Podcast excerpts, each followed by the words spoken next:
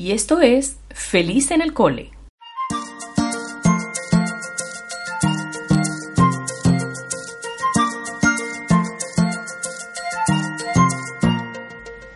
Hola, bienvenidos una vez más a este pod. Soy María José Pérez y les hablaré sobre el momento en que su pequeño o pequeña deberían recurrir a un profesional de la psicopedagogía.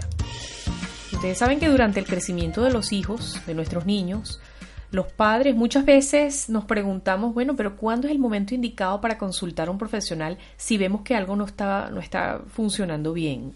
Y a veces dudamos si es necesario o no llevarlo al pediatra, porque además puede ser que tengan algo muy, muy sencillo, lo pasemos por alto o creamos que es normal. Es lógico, por supuesto, que la duda sea aún mayor cuando se trata de consultar a una psicopedagoga porque esta es una profesión cuyo campo de acción es mucho menos conocido. Por eso es importante explicar a qué se dedica la psicopedagogía, que es esencialmente una interdisciplina. Asimismo, la mirada psicopedagogía reúne dos cosas muy importantes de las personas, y es la parte psicológica y la educacional. Así que ya lo saben, se juntan esos dos conceptos. De modo que este psicopedagogo entra en escena cuando se trata de trabajar con un niño o un grupo de niños que se encuentran en una situación de aprendizaje. Por lo general, la consulta de una psicopedagoga es promovida desde la escuela y de hecho muchas instituciones cuentan con su propio equipo psicopedagógico, que en ocasiones tiene los primeros encuentros con el niño y puede sugerir la intervención de un profesional que no pertenezca a la escuela. Y cuando digo a la escuela me refiero sobre todo a estos gabinetes psicopedagógicos que existen en los departamentos de orientación de algunos colegios.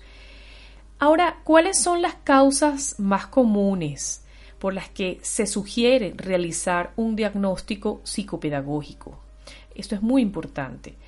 Y una de ellas es la presencia del bajo rendimiento escolar, la dificultad para acceder a esa escritura, a la lectura o al cálculo, la falta de atención en la clase, el desinterés por el aprendizaje. Estos son entre algunos motivos los cuales eh, tenemos a nuestros niños en consulta.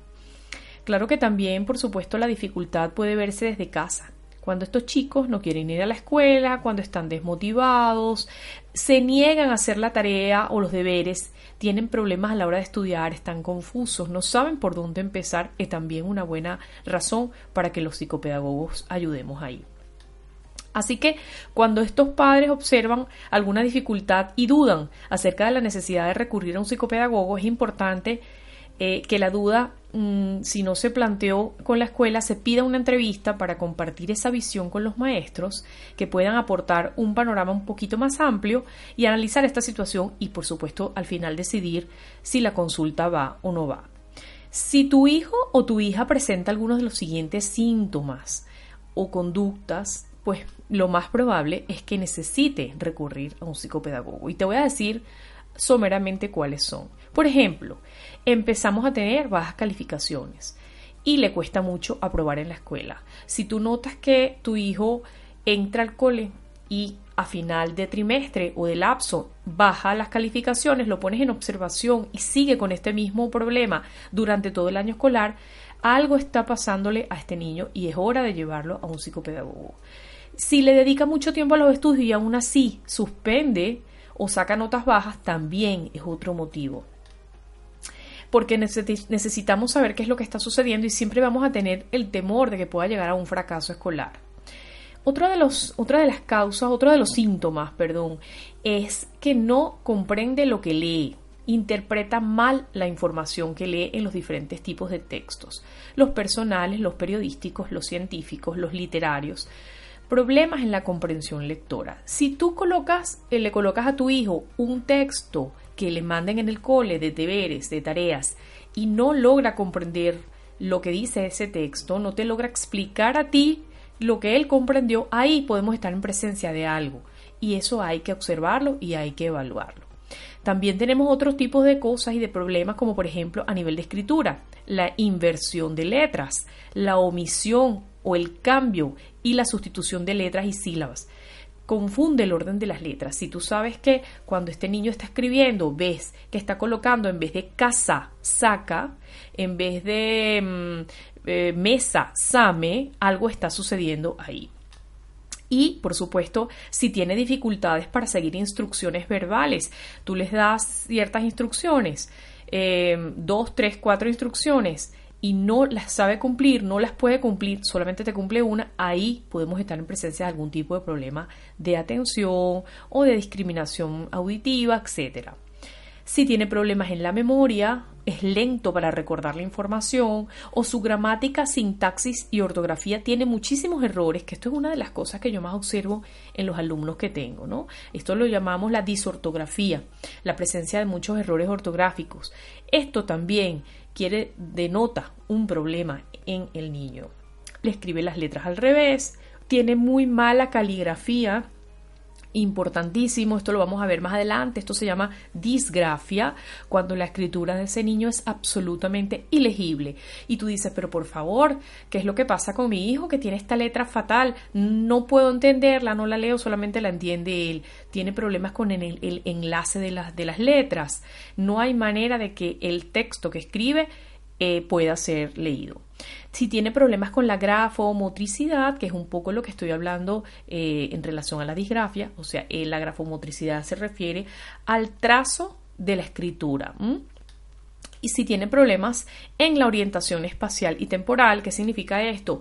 Que cuando tú le preguntas a este niño dónde te encuentras, no está claro en estos conceptos de adentro, fuera, izquierda, derecha, arriba, abajo. No está claro en el tiempo. Por ejemplo, eh, un niño que ya lea y escriba ya tendría que, a partir de los cinco años, tendría que ya manejar los días de la semana, los días, eh, los meses del año. Ese tipo de cosas que tienen que ver con el aspecto temporal hay que eh, echarles el ojo y por supuesto eh, el concepto de número y cantidad. Ya estamos aquí en la parte del cálculo, ¿no? El concepto de número y cantidad cuando son niños un poco ya mayores, a partir de los 7 años, que ya se supone que vamos hacia el cálculo mental. Ya no es tanto las operaciones concretas, o sea, me refiero a que no necesitan contar tanto con los deditos o con material concreto, sino que ya empezamos a trabajarles un poco lo que es el cálculo mental. Esto es muy importante porque aquí empiezan las operaciones básicas. A partir de los 6-7 años empieza la suma, la resta, un poquito más adelante la multiplicación y la división. Y eso tiene que estar dominado, al igual que las tablas. Así que todo este tipo de cosas es importantísimo meterle el ojo, como dije anteriormente, para que podamos nosotros determinar si este niño pues necesita una evaluación psicopedagógica.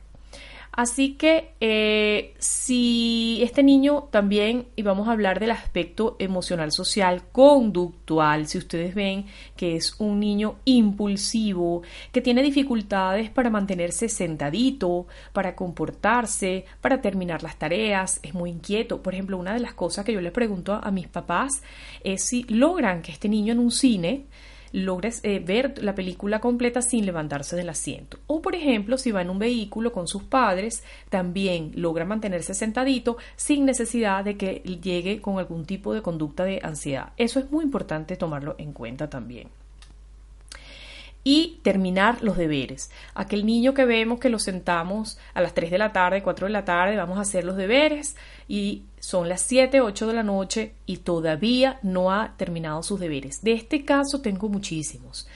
Estoy desesperada, profesora, porque no sé qué hacer con mi hijo.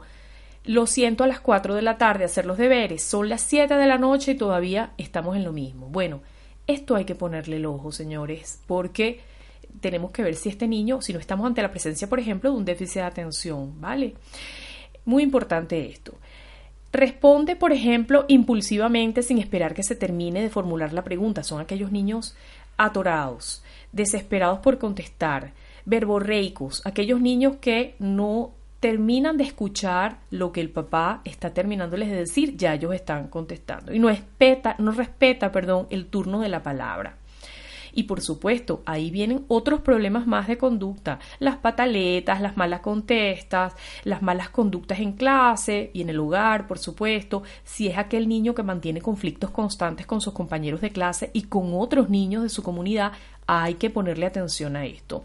Mucha atención porque también podemos estar ante la presencia de un bullying, ante la presencia de un acoso escolar y no lo sabemos. Así que, como pueden ver, hay muchas razones por las cuales consultar a un psicopedagogo. Eh, pero lo que yo quiero que les quede a ustedes esto claro es em, que cualquiera que sea este tipo de conductas que ustedes observen en sus hijos, necesitamos ser abiertos y necesitamos tomar acción de inmediato. ¿Por qué? Porque em, eh, yo siempre he pensado que el problema se puede atajar a tiempo y la prevención es lo más importante. Así que no esperes que eh, sucedan las cosas para ponerle un, coto al asunto. Y mm, no quiero para nada que este sea un POTS para alarmar a nadie, claro que no. Pero fíjense en la cantidad de situaciones que yo les acabo de mencionar que se pueden presentar y que requieren de la ayuda de un profesional y en este caso pues los somos los psicopedagogos los que podemos ayudarlos. Les voy a invitar a escuchar en mi próximo pod para compartirlo con ustedes de forma mucho más específica de qué se trata cada uno de estos problemas en los niños y a estar más atentos para estas adecuadas intervenciones a tiempo. Así que me despido y los espero para el próximo pod. Les recuerdo que pueden seguirme por Instagram en arroba psicopedagogasoy y escuchar estos podcasts por Spotify e iVoox.